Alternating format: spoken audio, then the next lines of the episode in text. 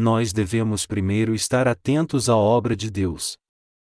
Mateus 16 e 21, 25 Desde então começou Jesus a mostrar aos discípulos que era necessário ir a Jerusalém, padecer muito dos anciãos, dos principais sacerdotes e dos escribas, ser morto e ressurgir no terceiro dia. Pedro tomou-o de parte e começou a repreendê-lo, dizendo: Senhor, tem compaixão de ti. Isso de modo nenhum te acontecerá. Ele, porém, voltando-se, disse a Pedro: Para trás de mim, Satanás.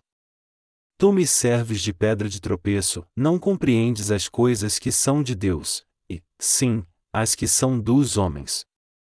Então disse Jesus aos seus discípulos: Se alguém quiser vir após mim, renuncie-se a si mesmo, tome a sua cruz e siga-me. Pois aquele que quiser salvar a sua vida, perdê-la-á, mas quem perder a sua vida por amor de mim, achá-la-á. Houve grandes dificuldades para mim no ano de 2000. Você provavelmente passou por muitas delas também, certo? Se Jesus não nos protegesse, nós já teríamos morrido, mas nós sabemos que nosso Senhor nos mantém vivos porque Ele é poderoso. Mesmo contando com todos os nossos pastores e santos da nossa missão, nosso número é de apenas 100 membros, e de certa forma, não faz sentido para um pequeno grupo tentar fazer a obra por todo o mundo. Apesar disso, mais uma vez compreendemos como o poder de Deus é grande. Mesmo sendo imperfeitos, o Senhor nunca é imperfeito. Por isso eu creio que se essa for a vontade do Senhor, então, ela se cumprirá com certeza. Apesar de sermos em pequeno número e mesmo assim ainda pregamos o Evangelho por todo o mundo, é muito difícil para nós trabalharmos tão incessantemente. Quando eu realmente penso sobre isso, chego à conclusão que estamos mesmo fazendo algo verdadeiramente incrível. Cansados do trabalho exaustivo, nós realmente chegamos perto da morte. Quando pensamos de uma maneira carnal, nosso trabalho é tão árduo que nós tememos só de pensar no trabalho que temos pela frente, mas quando nós pensamos no lado espiritual, nós somos gratos até mesmo por essas coisas acontecerem. Quando eu mesmo estou me esforçando muito, eu sei que nossos pastores e todos os que pregam o Evangelho estão se esforçando também. Mesmo com toda essa luta, você não vai perecer, mas mantenha-se vivo para seguir ao Senhor de todas as formas possíveis. Eu sou muito grato por isso. Hoje nós lemos a passagem de Mateus capítulo 16. No texto bíblico de hoje, Jesus disse aos discípulos que ele tinha que ir a Jerusalém, padecer na mão dos anciãos, sacerdotes e escribas, ser morto e ressuscitar dos mortos em três dias. Então Pedro, para mostrar sua lealdade a Jesus, disse a ele: E Senhor, tem compaixão de ti. Isso de modo nenhum te acontecerá.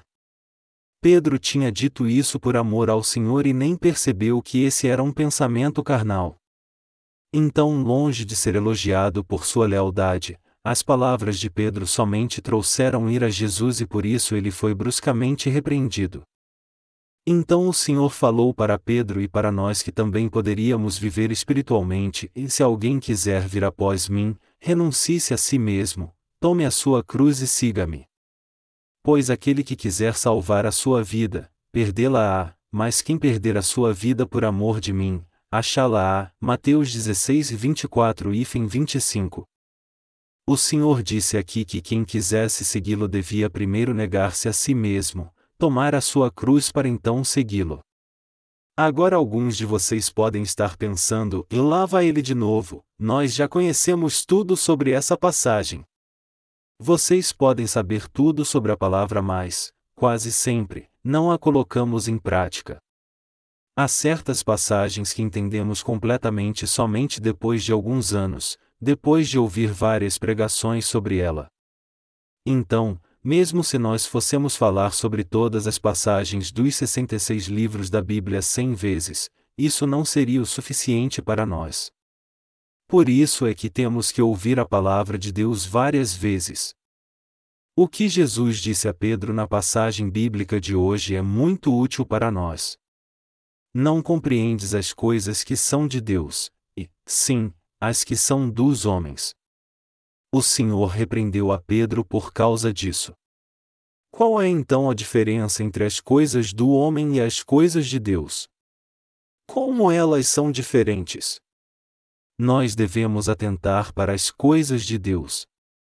Quando quisermos fazer alguma coisa, devemos primeiro pensar na obra de Deus. Nós devemos também pensar mais nas grandes coisas do que nas pequenas, e mais no todo do que nas partes. Acima de tudo, devemos colocar nossa mente na causa maior. Se não tomarmos cuidado, podemos ficar obcecados nas coisas insignificantes e é possível que pensemos que estamos certos em nossa maneira de ser. Contudo, se estivermos focados na vontade de Deus, perceberemos que é errado pensarmos nas coisas menores. Nós devemos seguir os pensamentos espirituais e não os pensamentos carnais. Assim como Pedro foi repreendido por Jesus na passagem que lemos hoje por pensar nas coisas do homem, nós também temos que olhar para a nossa vida de fé. Em outras palavras, é de suma importância que pensemos primeiro nas grandes coisas do que nas pequenas, e na grande causa do que na vontade da carne. Se este princípio não estiver claro em nosso coração, Jesus irá repreender a mim e a você assim como repreendeu a Pedro. Ele dirá as mesmas coisas que disse a Pedro. Nosso pensamento tem que estar firme. Isso significa que temos que pensar primeiro na obra de Deus. É claro que estou certo de que você pensa na obra de Deus, mas nunca é demais dizer que é de suma importância nós pensarmos em como a obra de Deus é diferente da obra do homem e conhecermos bem essa diferença. Como nós passamos por muitas lutas nesse mundo, ficamos inclinados a pensar primeiro nas coisas do homem, assim como Pedro. Senhor, tem compaixão de ti. Isso de modo nenhum te acontecerá. Isso foi o que Pedro disse quando o Senhor falou aos discípulos: Eu irei para Jerusalém, serei perseguido pelos anciãos e escribas e serei crucificado. Eu devo morrer e ser ressuscitado. Então Pedro tentou dissuadi-lo, dizendo: Isso de modo algum te acontecerá. Muitos cristãos nesse mundo, e às vezes você e eu que dizemos servir ao Senhor, frequentemente pensamos e falamos como Pedro. Mas você e eu não devemos fazer isso nunca. Não foi somente Pedro que expressou sua preocupação sobre sua própria prosperidade, mas isso é algo que todos, incluindo eu e você, devemos estar preocupados.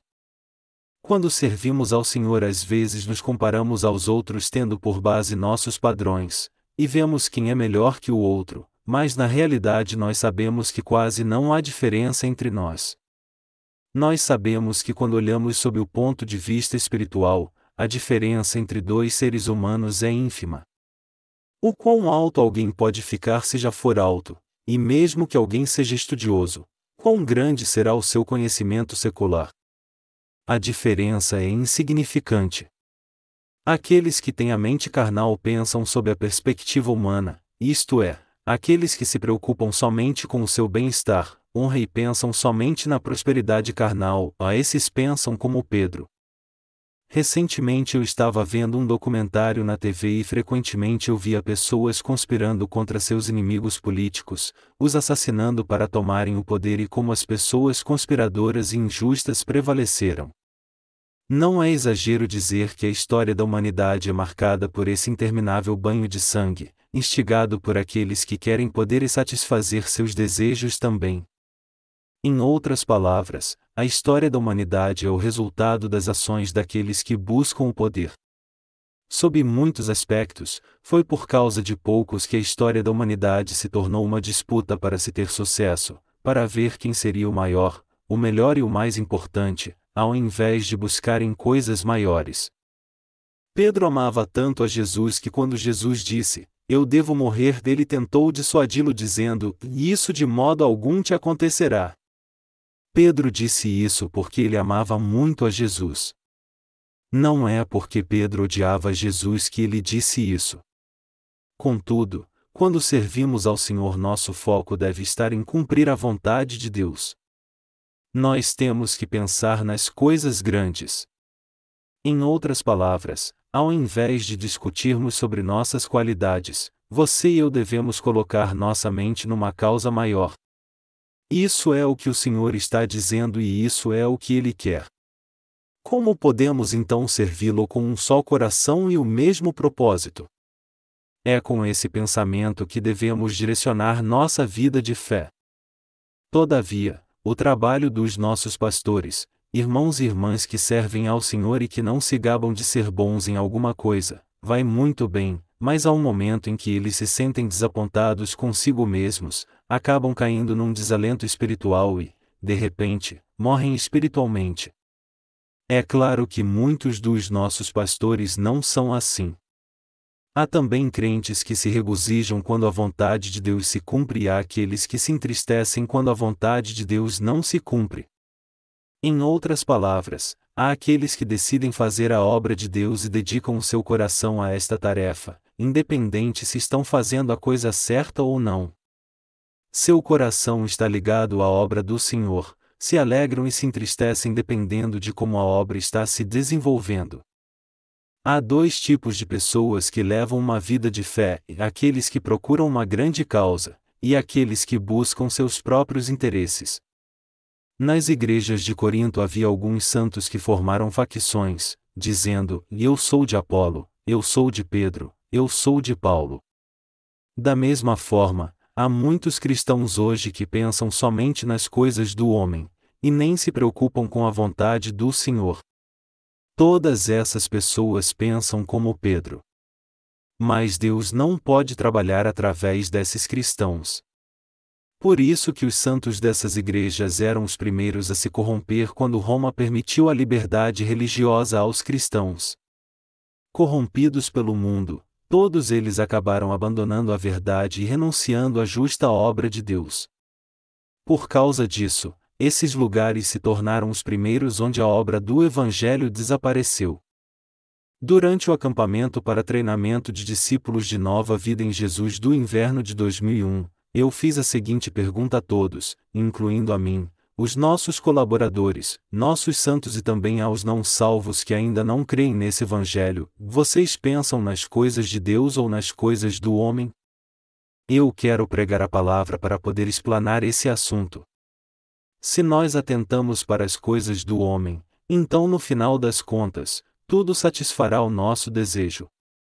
Dependendo de onde esteja nosso pensamento, nós só estaremos felizes quando nosso desejo for satisfeito e ficaremos tristes se ele não for. Mas o que acontece quando pensamos nas coisas de Deus? Se Deus diz, Eu o salvei dessa maneira, então, independente dessa palavra nos agradar ou não, a melhor coisa que temos a fazer é dizer: Amém. Se você fez isso, então está certo. O sucesso ou o fracasso da nossa vida espiritual depende se ela está centrada na grande causa, ou envolvida em pensamentos egoístas. Quando Jesus disse que teria que morrer, Pedro tentou dissuadi-lo, dizendo: Não, isso não deve acontecer. Mas ele foi repreendido por Jesus, que disse a ele: Para trás de mim, Satanás. Isso significa que quem pensar somente nas coisas do homem é descendente do diabo. Porque eu e você somos de carne, é extremamente difícil negá-la. Contudo, para termos uma vida de fé, é absolutamente necessário negarmos a nós mesmos. Assim como Jesus disse na passagem bíblica de hoje, quem quiser ir após ele deve negar a si mesmo, tomar sua cruz e segui-lo. Por isso é tão difícil para nós, os nascidos de novo, levarmos uma vida de fé. Mas, mesmo sendo difícil, nós devemos examinar a nós mesmos e ver para o que estamos atentando em primeiro lugar.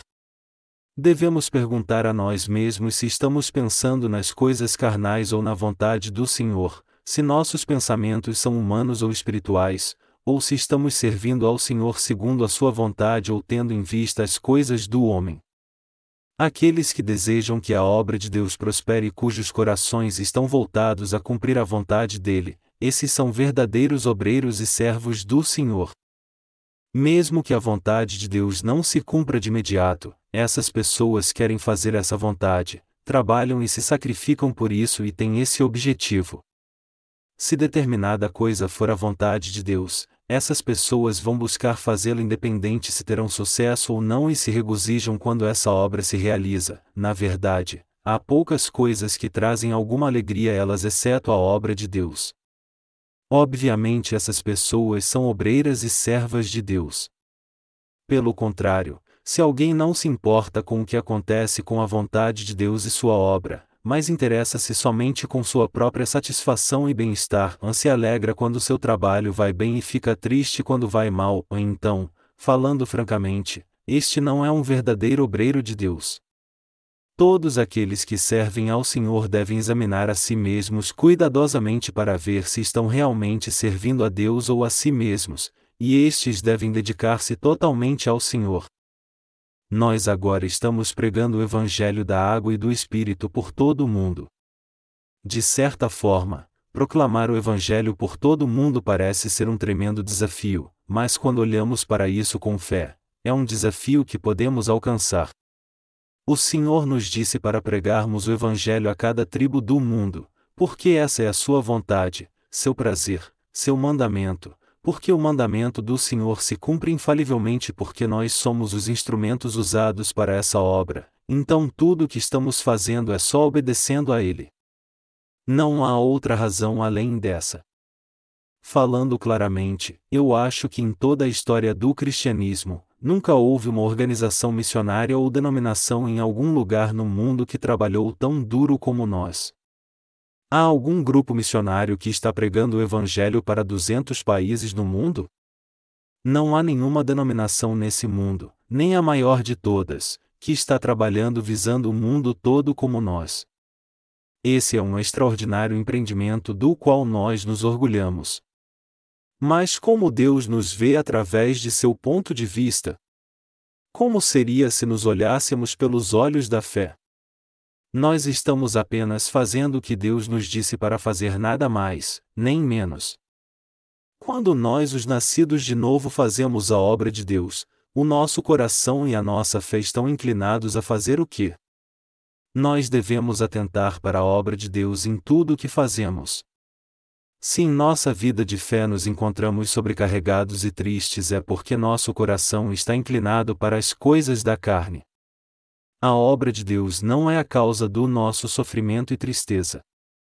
É claro que em alguns casos, sentimos como se nossa tristeza e lutas viessem de servir ao Senhor. Contudo, temos que considerar que é porque visamos as coisas do homem que nosso coração se desvia e sofre. Quando estamos baseados nos padrões e nas coisas do homem é que nós ficamos cansados e nos sentimos sobrecarregados. Se olharmos sob a perspectiva de Deus, isto é, baseados em Sua vontade, então só isso vale para pagarmos qualquer preço e sacrifício. E se nós pensarmos enquanto a obra de Deus é feita através de nosso sacrifício, nosso coração se regozija e se alegra. Eu não estou dizendo isso para repreendê-los, como se alguém tivesse feito ou dito algo errado. Pelo contrário, só estou dizendo essas coisas para que no dia em que o Senhor voltar, e não está muito longe disso acontecer, nós possamos estar com nossa fé afiada e nossa vida de fé totalmente liberta de erros e arrependimentos. Eu e você somos o povo que segue a Deus. Eu sei que você tem trabalhado e se sacrificado muito para seguir ao Senhor e que já gastou muito dinheiro nisso também. É assim que nós, os justos, devemos levar nossas vidas. Nesse exato momento, quando não resta muitos dias em nossa vida de fé, eu percebo o que devemos fazer. Nós devemos nos tornar no tipo de pessoa que sempre se alegra quando a obra de Deus vai bem e fica triste quando seu progresso é lento. Você e eu devemos sempre pensar na obra de Deus. Não devemos nos tornar no tipo de pessoa que pensa somente nas coisas do homem e que se alegra e se entristece por causa delas. Nossas crenças, nossos pensamentos e nossa fé devem estar livres da escravidão dos desejos humanos, e nós devemos nos inclinar para as coisas de Deus e as almejarmos também. Nós devemos ter essa fé e esse pensamento. Somente então podemos seguir o Senhor sem hesitação neste tempo, o qual está perto do fim. Independente de nossas qualidades e defeitos, nós devemos nos tornar no tipo de pessoa que segue fielmente ao Senhor, que é grata a Ele e que se levantará sem vergonha no último dia em qualquer hora que Ele voltar. Isso somente é possível se sua fé é daquela que visa somente a obra de Deus. Sem esse tipo de fé nada poderá ser feito. Você e eu nunca devemos permitir que os pensamentos da carne nos dominem, como Pedro, que falou da parte do diabo, como lemos no texto bíblico de hoje. Mesmo que tenha parecido correto aos olhos de Pedro obstruir a maneira de Jesus cumprir a vontade de Deus, aos seus olhos, ele estava claramente falando como um servo de Satanás. Dessa forma, deixando de lado nossas qualidades e defeitos por enquanto, nós devemos aprender e compreender do que foi lido hoje, sobre o tipo de fé que devemos ter. Você e eu devemos estar atentos à obra de Deus. Negar nossos pensamentos carnais. O Senhor disse: Se alguém quiser vir após mim, renuncie-se a si mesmo, tome a sua cruz e siga-me. Deveria ser difícil para você obedecer a esta palavra. Todavia, eu sei muito bem que você segue ao Senhor hoje porque tem negado a si mesmo todo esse tempo.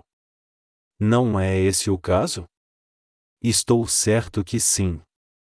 Contudo, o Senhor nos ordena novamente, exigindo de nós a mesma ordem continuamente, hoje e amanhã, em se alguém quiser vir após mim, renuncie-se a si mesmo, tome a sua cruz e siga-me. Essa palavra não foi dita uma vez só, mas foi falada continuamente. Assim como hoje, amanhã e até que o Senhor venha, essa palavra é o mandamento de Deus para todos nós, Negar a nós mesmos é o suficiente para seguirmos ao Senhor. O Senhor disse: Tome a sua cruz e siga-me. A cruz aqui denota sofrimento. Não há ninguém entre nós que não tenha cruz. Por isso é que todos sofrem. Há um ótimo hino no nosso inário que diz: E mesmo que eu esteja cansado e sozinho, eu creio que Deus está me dando novas forças. Contudo, o mais importante é que não devemos sentir autopiedade enquanto ouvimos as palavras desse louvor, dizendo a nós mesmos: Ó, oh, isso é tão difícil. Eu sou tão miserável. Todos têm a sua própria cruz quando servem ao Senhor. As pessoas pensam assim logo que aceitam ao Senhor, assim que são salvas. Mesmo antes de alguém conhecer ao Senhor, receber sua salvação e a vida eterna, provavelmente já havia uma cruz que ele tinha que carregar. Todo aquele que quer ser abençoado pelo Senhor inevitavelmente encontrou primeiro a Sua palavra. Esse é o mandamento de Deus para nós. Se você quiser vir após mim, renuncie-se a si mesmo, tome a sua cruz e siga-me. Às vezes é mais difícil negar a si mesmo e tomar a sua cruz do que morrer. Se a cruz estivesse longe, então você poderia dar a volta e evitá-la, mas será que sua cruz está realmente longe? Não, sua cruz está tão perto que não há como evitá-la. Tudo e qualquer coisa pode ser a sua cruz, você pode ser a sua cruz, sua teimosia e seus pensamentos podem ser a sua cruz, ou sua família, seus parentes, seus amigos íntimos e até mesmo seu mais amado pai pode ser a sua cruz. Todas as coisas coisas podem ser o que torna difícil para você seguir ao Senhor. Há então uma maldição para nós sofrermos tanto por seguirmos ao Senhor após termos nascido de novo? Não, não há. Todos têm a sua própria cruz apesar de muitos não mostrarem isso. E quanto a você? Você não tem uma cruz para levar? É claro que tem. Estou certo de que todos concordamos. Porque cada um tem a sua própria cruz para carregar, não há ninguém que não sofre quando serve ao Senhor. Nós temos que reconhecer que todos nós temos nossa própria cruz para carregar, pode não ser a minha, mas você tem um diferente tipo de cruz para carregar, e se os olhos não podem ver, então você tem até uma grande cruz espiritual para carregar. Servir ao Evangelho é sofrer inevitavelmente. Já que o próprio Senhor disse: é realmente estranho que alguém encontre outra pessoa que não sofra. e em meio a essas lutas o Senhor ainda nos manda segui-lo. Então nós devemos aceitar nossa cruz e sermos ainda mais gratos por isso. Se não tivermos uma cruz para carregar, quão orgulhosos nos seríamos! Há muitos de nós, sem uma cruz para carregar, que se tornam presunçosos que perdem todo o seu valor. Essas pessoas, convencidas que são muito dignas, desprezam seus próprios irmãos e irmãs de fé e se tornam numa pedra de tropeço que guia outros a uma morte espiritual, dizendo a eles que isso é tudo o que vocês podem fazer? Essa não é a vida de fé certa, essa é que é a vida de fé correta. Não há ninguém que fique de fora. Eles então acabam sozinhos na igreja e levam sua vida de fé como se fossem grandes como Jesus. Essas pessoas não podem tolerar ninguém que seja fraco. Contudo, isso nunca pode acontecer conosco, comigo e com você que temos uma cruz para carregar. Se nossa cruz fosse de madeira, poderíamos simplesmente deixá-la de lado, mas não podemos fazer isso porque essa cruz sempre nos acompanha. É inevitável para aqueles que sofreram muito terem compaixão de outros que passam pela mesma situação que eles. É porque eu e você somos assim e porque suportamos uns aos outros, que agora estamos unidos aqui adorando e servindo juntos ao Evangelho. Todo aquele que serve ao Senhor tem uma cruz para carregar. Por isso que o Senhor mandou negarmos a nós mesmos, tomarmos nossa cruz e segui-lo. Fé fala sobre seguir ao Senhor não importa o que nos aconteça. Em outras palavras, tudo é sobre negarmos a nós mesmos e seguirmos ao Senhor. Essa palavra é a verdade que não podemos evitar mais aceitá-la mesmo se a ouvirmos milhares e dezenas de milhares de vezes. Independente de nossos problemas ou situações, nós devemos aplicar essa palavra à nossa fé, pensamentos e atuais circunstâncias. E se há algo que nos obriga a negarmos a nós mesmos, então nós devemos realmente fazê-lo. Aqueles que se consideram muito fracos devem negar seus pensamentos e dizer a si mesmos que são fortes em Cristo, pois creem no Senhor.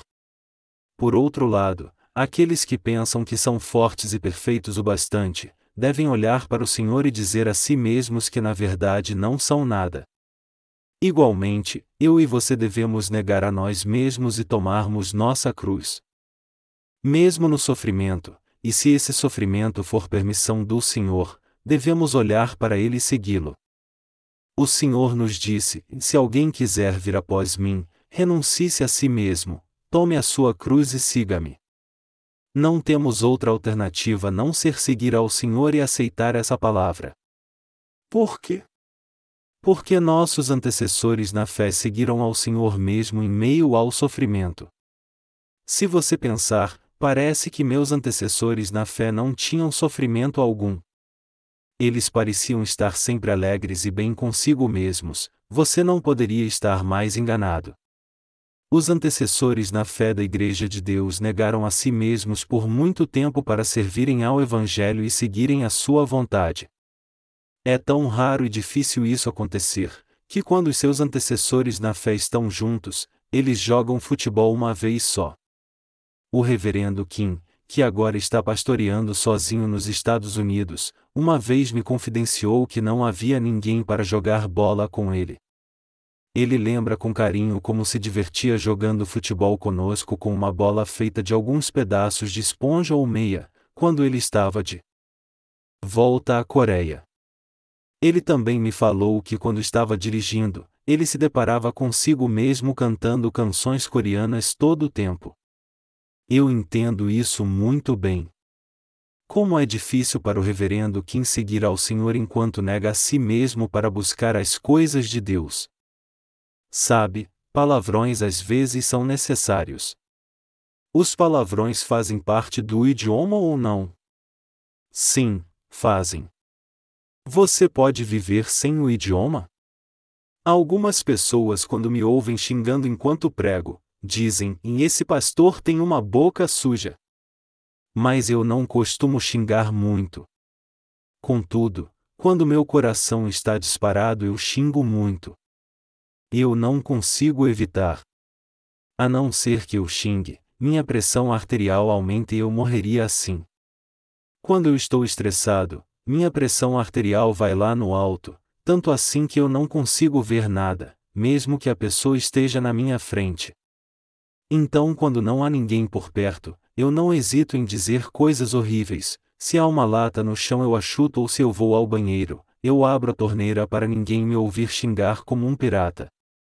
O que acontece quando xingo tanto assim? Eu pergunto a mim mesmo: já não é o suficiente? Você é igual a todo mundo? Então por que você reclama com os outros quando você é igual a eles? Então eu respondo a mim mesmo: bem, está certo. Eu não sou melhor que ninguém, mas é tão tudo tão difícil. Eu me sinto muito envergonhado. O que teria acontecido se o Senhor não tivesse vivido nessa terra por 33 anos? Ele experimentou como é difícil viver na carne. Então está escrito: Pois não temos um sumo sacerdote que não possa compadecer-se das nossas fraquezas, porém um que, como nós, em tudo foi tentado, mas sem pecado. Hebreus 4 horas e 15 minutos. Se Jesus não tivesse experimentado por si mesmo como a própria vida é uma cruz, então ele não poderia responder às nossas orações. É porque o próprio Senhor experimentou todas as coisas que nós cremos que ele conhece nossas petições e quer nos ajudar, pois somos fracos. Por isso que nós oramos a ele. Hoje eu gostaria de os aconselhar a pensar nas coisas de Deus ao invés das coisas dos homens. Nós temos que nos desprender das coisas do homem. Nós precisamos ter a mente aberta para isso, se tivermos a mente fechada, nos tornaremos patifes mundanos. Se nós abandonarmos a grande causa e pensarmos apenas em nós mesmos, aí tudo será feito somente por nós mesmos e por nossa causa. Nós temos que viver para o Senhor, Pois como seria ridículo se nós nos importássemos apenas conosco ao invés de nos preocuparmos com as coisas do Senhor? Para um país prosperar tem que haver muitos patriotas dedicados à sua nação. Se houver mais pessoas preocupadas consigo mesmas, com seus planos e seus próprios interesses do que com os interesses da nação, então o país afundará. Às vezes, quando estamos envolvidos em um grande projeto, nós vemos pessoas preocupadas com pequenas coisas e podemos pensar assim: no que há de errado com elas? Mas se nos colocarmos em seu lugar, nós entenderemos sua maneira de pensar. O que é mais importante é que não devemos pensar nas coisas do homem como Pedro pensava. Quando estamos atentos às coisas de Deus, nós podemos resolver todos os problemas que nos advêm, e vencer todas as dificuldades. Em outras palavras, pensarmos na obra de Deus é a resposta para cada problema que enfrentamos. Quando cremos em Deus e continuamos com a Sua obra, podemos superar nossas imperfeições e tomarmos nossa cruz. Enquanto serve ao Senhor, você pode dizer: se continuar assim, eu vou morrer de tanto trabalhar. Nessas horas, nós devemos ter fé e permanecermos unidos, dizendo a nós mesmos: vamos terminar tudo que tem que ser feito antes de morrermos. Se falharmos agora, nós cometeremos um grande pecado diante de Deus. Nós devemos realizar a obra que tem que ser feita. Devemos agora pregar o Evangelho a todo mundo com todas as nossas forças. Você imagina como pode ser possível realizar essa obra já que somos um grupo de pessoas que não passam de um punhado, mesmo quando estamos todos juntos? Deus faz a sua obra através de quem Ele quer. Se Deus abençoar nosso ministério, se seus servos trabalharem e se você trabalhar com eles, então, mesmo sendo em pequeno número, nós estaremos aptos a pregar o Evangelho por todo o mundo por mil anos ou mais. Isso não é possível? É claro que é. O número total dos membros da nossa missão, incluindo nossas crianças, é em torno de 300. Se cada um de vocês ficar com um país, sobrará ainda 50 de vocês, já que existem cerca de 250 países no mundo. Se forem mais capazes, então poderão ficar com 10 países, e se forem mais capazes, ainda poderão ficar com 20 países. Se por outro lado vocês não forem tão capazes, então poderão pegar somente metade de um país e se forem ainda menos capazes que isso, então cinco de vocês podem pegar um só país. Quando nós, os justos, permanecemos juntos, não há nada que não possamos fazer, pois Deus é conosco. Mesmo que haja cinco mil tribos em todo o mundo, cada um dos nossos trezentos membros, podem pegar dezessete tribos. Podemos fazer isso pela nossa própria força? Não. Pois é Ele que nos fortalece para fazermos todas as coisas. Tudo o que temos que fazer é orar a Deus para que Sua obra se realize, e o resto é com Ele. Já que o próprio Deus nos ordenou para fazermos a Sua obra, então Ele não iria nos fortalecer também? Em dois anos, começando por esse e até o próximo, eu estou planejando pregar o Evangelho às principais partes do mundo. E eu creio que se trabalharmos muito, nós seremos capazes de completar essa obra. Se o Senhor nos fortalecer, nós seremos mais do que capazes de atingir essa meta, se Ele não nos fortalecer, então não a alcançaremos. Já que o próprio Deus nos disse para continuarmos com essa obra, tudo o que devemos fazer é realizá-la confiando nele. Contudo, mesmo tendo pregado com tanto afinco esse evangelho na Coreia, são poucos os que o aceitaram. E quantas pessoas o rejeitaram? O mesmo vale para os outros países. Apesar disso, aqueles que buscam a Deus em qualquer lugar do mundo agora podem acessar e ler nossos livros. Nós estamos oferecendo nossos livros gratuitamente provendo livros virtuais, para que qualquer que busque por Deus, possa encontrá-lo. Aqueles que não buscam por Deus e não priorizam a sua obra, não podem encontrá-lo, mesmo que vivam próximos a nós na Coreia. E não é porque nós temos poder, mas porque o Senhor tem poder, e porque é a sua vontade que o Evangelho seja pregado por todo o mundo e ele realmente será pregado em todo o mundo. Tudo o que estamos fazendo é continuar com sua obra pela fé. A obra de servir ao Senhor pode falhar. A obra de pregar o Evangelho por todo o mundo acabará sem alcançar o seu objetivo? O negócio que não pode mesmo fracassar é a obra de Deus. Fracassar é algo impossível na obra de Deus. A razão de estarmos tão confiantes na vitória e certos de que fracassar é impossível, é porque essa é a verdadeira vontade de Deus. É debaixo dessas condições que estamos servindo ao Senhor. Você e eu trabalhamos muito no ano passado. Nesse ano também os santos e servos de Deus continuam com a obra do Evangelho, mas o tempo corre mais rápido do que a obra que fizemos até agora. Se você tomar a sua cruz e seguir ao Senhor, se pensar na obra de Deus e dedicar-se totalmente a ela, e se você servir ao Evangelho pela fé, então é tão certo que o Evangelho será pregado por todo o mundo que eu posso lhe assegurar que ele já está sendo pregado. Há aqueles que querem morrer para que o Senhor viva, porém aqueles que querem viver para si mesmos irão morrer. Todo aquele que quiser preservar sua própria vida do sofrimento irá morrer, mas aquele que quiser perder a sua própria vida, o Senhor a salvará. Essa é a palavra da verdade. Mas se morremos, se pensamos no Senhor e em Sua obra e se cremos nele, é dessa forma que nós realmente viveremos. Se, pelo contrário, tentarmos salvar a nós mesmos, então nós morreremos. É justamente por esta razão, ou seja, porque queremos viver, que tomamos a nossa cruz, negamos a nós mesmos e seguimos ao Senhor.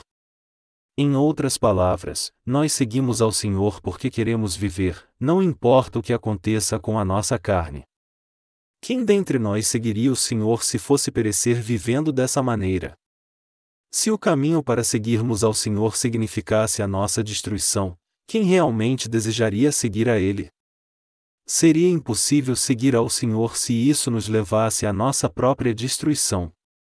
O único meio de vida que nos salva é pensarmos na obra de Deus e nos dedicarmos totalmente à Sua obra de pregar o Evangelho, mesmo que isso nos leve à morte, e é por isso que temos que negar a nós mesmos, tomarmos a nossa cruz e seguirmos ao Senhor. Mesmo que o nosso presente pareça fadado ao fracasso, nós ainda assim devemos viver essa vida porque afinal é o único meio de nos salvarmos, alcançarmos a vida eterna e recebermos bênçãos. Casualmente, alguns de vocês podem imaginar, por que há poucas pessoas na Coreia que creem nesse evangelho? Você sabe quantas pessoas o apóstolo Paulo tinha quando começou a pregar o evangelho? Ele tinha somente doze pessoas em Éfeso, umas dez em Roma, algumas poucas em Tessalônica e mais ou menos dez em Colossos. Em cada igreja implantada por Paulo, ele pregava uma congregação com menos de 50 membros. Comparado a isso, nosso número é enorme. Antes do culto de hoje eu fui até a nossa escola dominical e lá eu vi três professores e cerca de 30 alunos. Francamente, quando comparada com a escola dominical de uma mega igreja do mundo, nossa escola dominical é um grupo minúsculo de pessoas, mesmo juntando todas as crianças das nossas congregações. Contudo, aos olhos de Deus, nossa escola dominical é uma grande reunião. Essa é a vida e a palavra aqui. Os professores pregam o evangelho da água e do Espírito e os alunos os ouvem, e eles são realmente alunos nascidos de novo. Quando os nossos alunos da escola dominical da Igreja de Deus ouvem a palavra, eles creem que ela está certa e a colocam em prática assim que a aprendem. Agora você e eu nos reunimos assim na Coreia, adoramos ao Senhor e o servimos, pois alcançamos a nossa salvação. Contando com todos os irmãos e irmãs da Coreia juntos, o que não são muitos, e ainda com os santos nascidos de novo em todo o mundo, o número total de membros da nossa igreja é muito grande. E se alguma denominação maior do que a nossa se levantasse, e reuníssemos todos os santos e servos de Deus espalhados pelo mundo e travássemos uma batalha com todos os cristãos pecadores existentes no mundo, mesmo se eles nos atacassem aos milhares, nós não seríamos derrotados, mas os venceríamos, mesmo se tivéssemos uma dúzia de pessoas justas do nosso lado. Porque os justos têm a palavra, a espada da verdade. Se nós abríssemos a Bíblia e mostrássemos a eles algumas passagens, eles então admitiriam sua falsa fé.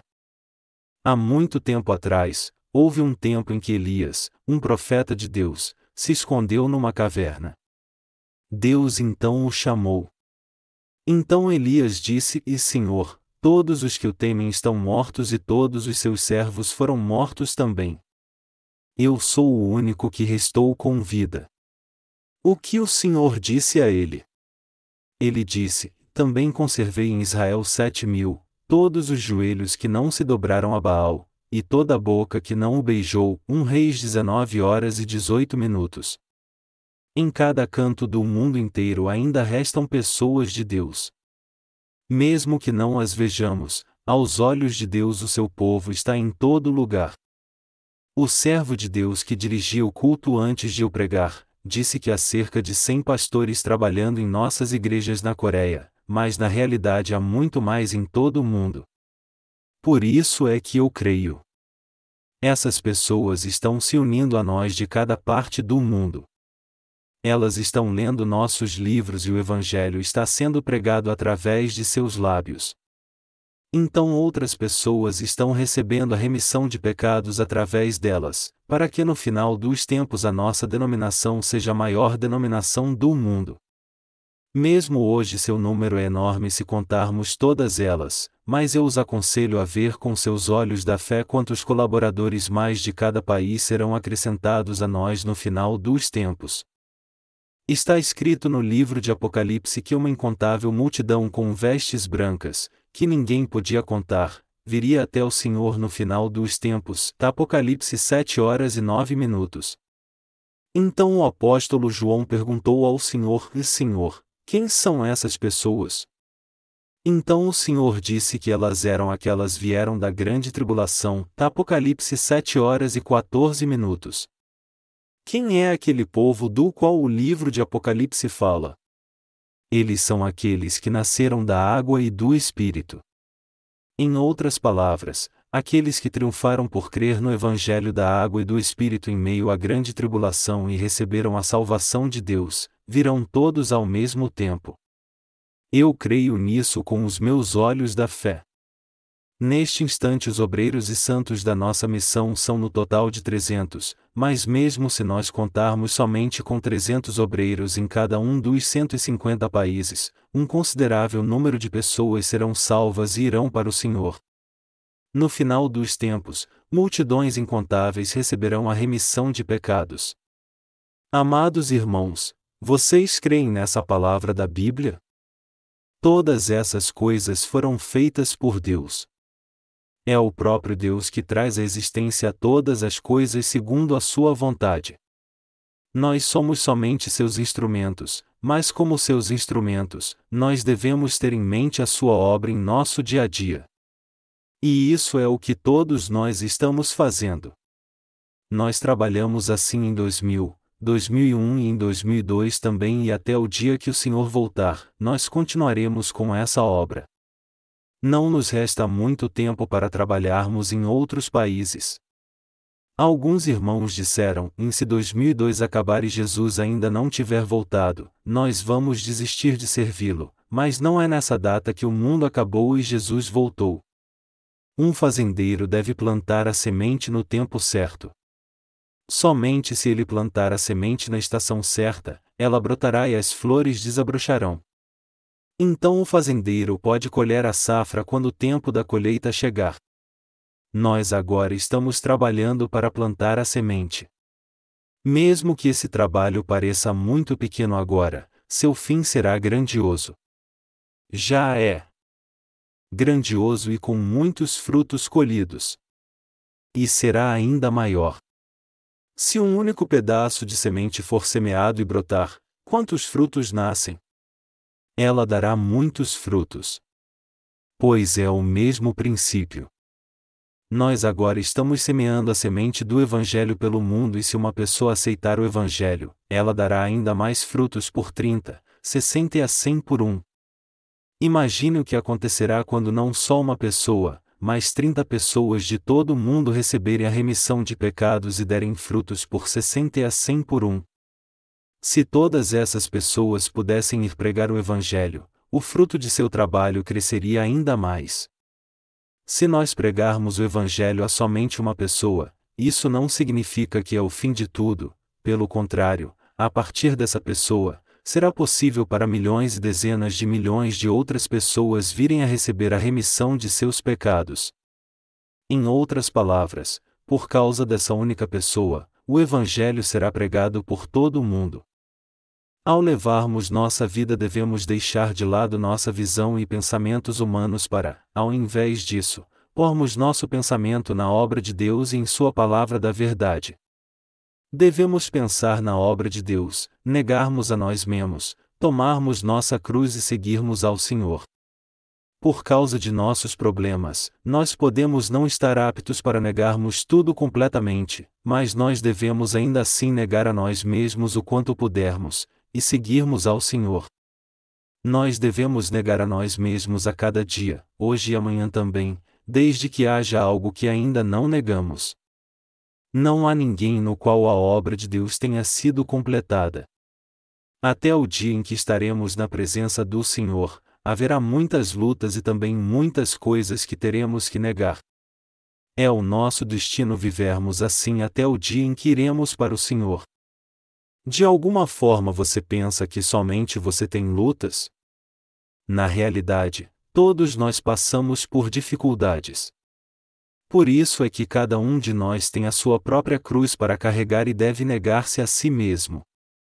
E em meio a tudo isso, nós ainda devemos negar a nós mesmos a cada dia e vivermos para o Senhor. Mesmo em nossa dificuldade, nós vivemos cada dia pela força e graça que o Senhor nos dá. E é por crer na graça de Deus que nós estamos fazendo Sua obra, e é porque encontramos essa graça que prosseguimos com a obra do Senhor. Dessa forma, seguir ao Senhor debaixo de Sua graça é o modo certo de levar uma vida de fé. Embora seja fácil falar sobre levar uma vida de fé, é difícil praticá-la na vida real. Tem sido muito difícil para mim e para você prosseguirmos com nossa responsabilidade enquanto negamos a nós mesmos dia após dia. Eu estou muito feliz de me encontrar novamente com vocês assim e estou muito grato a Deus que nos últimos meses vocês não pereceram espiritualmente, mas viveram pela fé enquanto servem ao Evangelho. Queridos irmãos, não vamos desistir, mas prossigamos vivendo fielmente até o último dia. Vamos viver pela fé para recebermos a coroa quando o Senhor voltar. Vamos permanecer na fé até aquele dia que seremos o tipo de servos que são elogiados por Deus e não repreendidos por Ele. Na parábola dos talentos, um senhor deixou com cada um de seus servos cinco talentos, dois talentos e um talento. Enquanto o senhor elogiava os servos que deram lucro dos cinco e dois talentos, o servo que recebeu um talento foi repreendido por seu senhor e expulso, pois ele tinha enterrado o talento ao invés de usá-lo. É melhor nós permanecermos com lutas e seguirmos o Senhor agora e continuarmos sob Sua graça, do que sermos repreendidos por Ele levados às trevas naquele grande dia. Para viver e prosperar mais, eu os aconselho a negar a si mesmos e seguir fielmente ao Senhor. É o meu desejo e oração que você siga ao Senhor mesmo em meio às lutas até o dia em que você o veja face a face.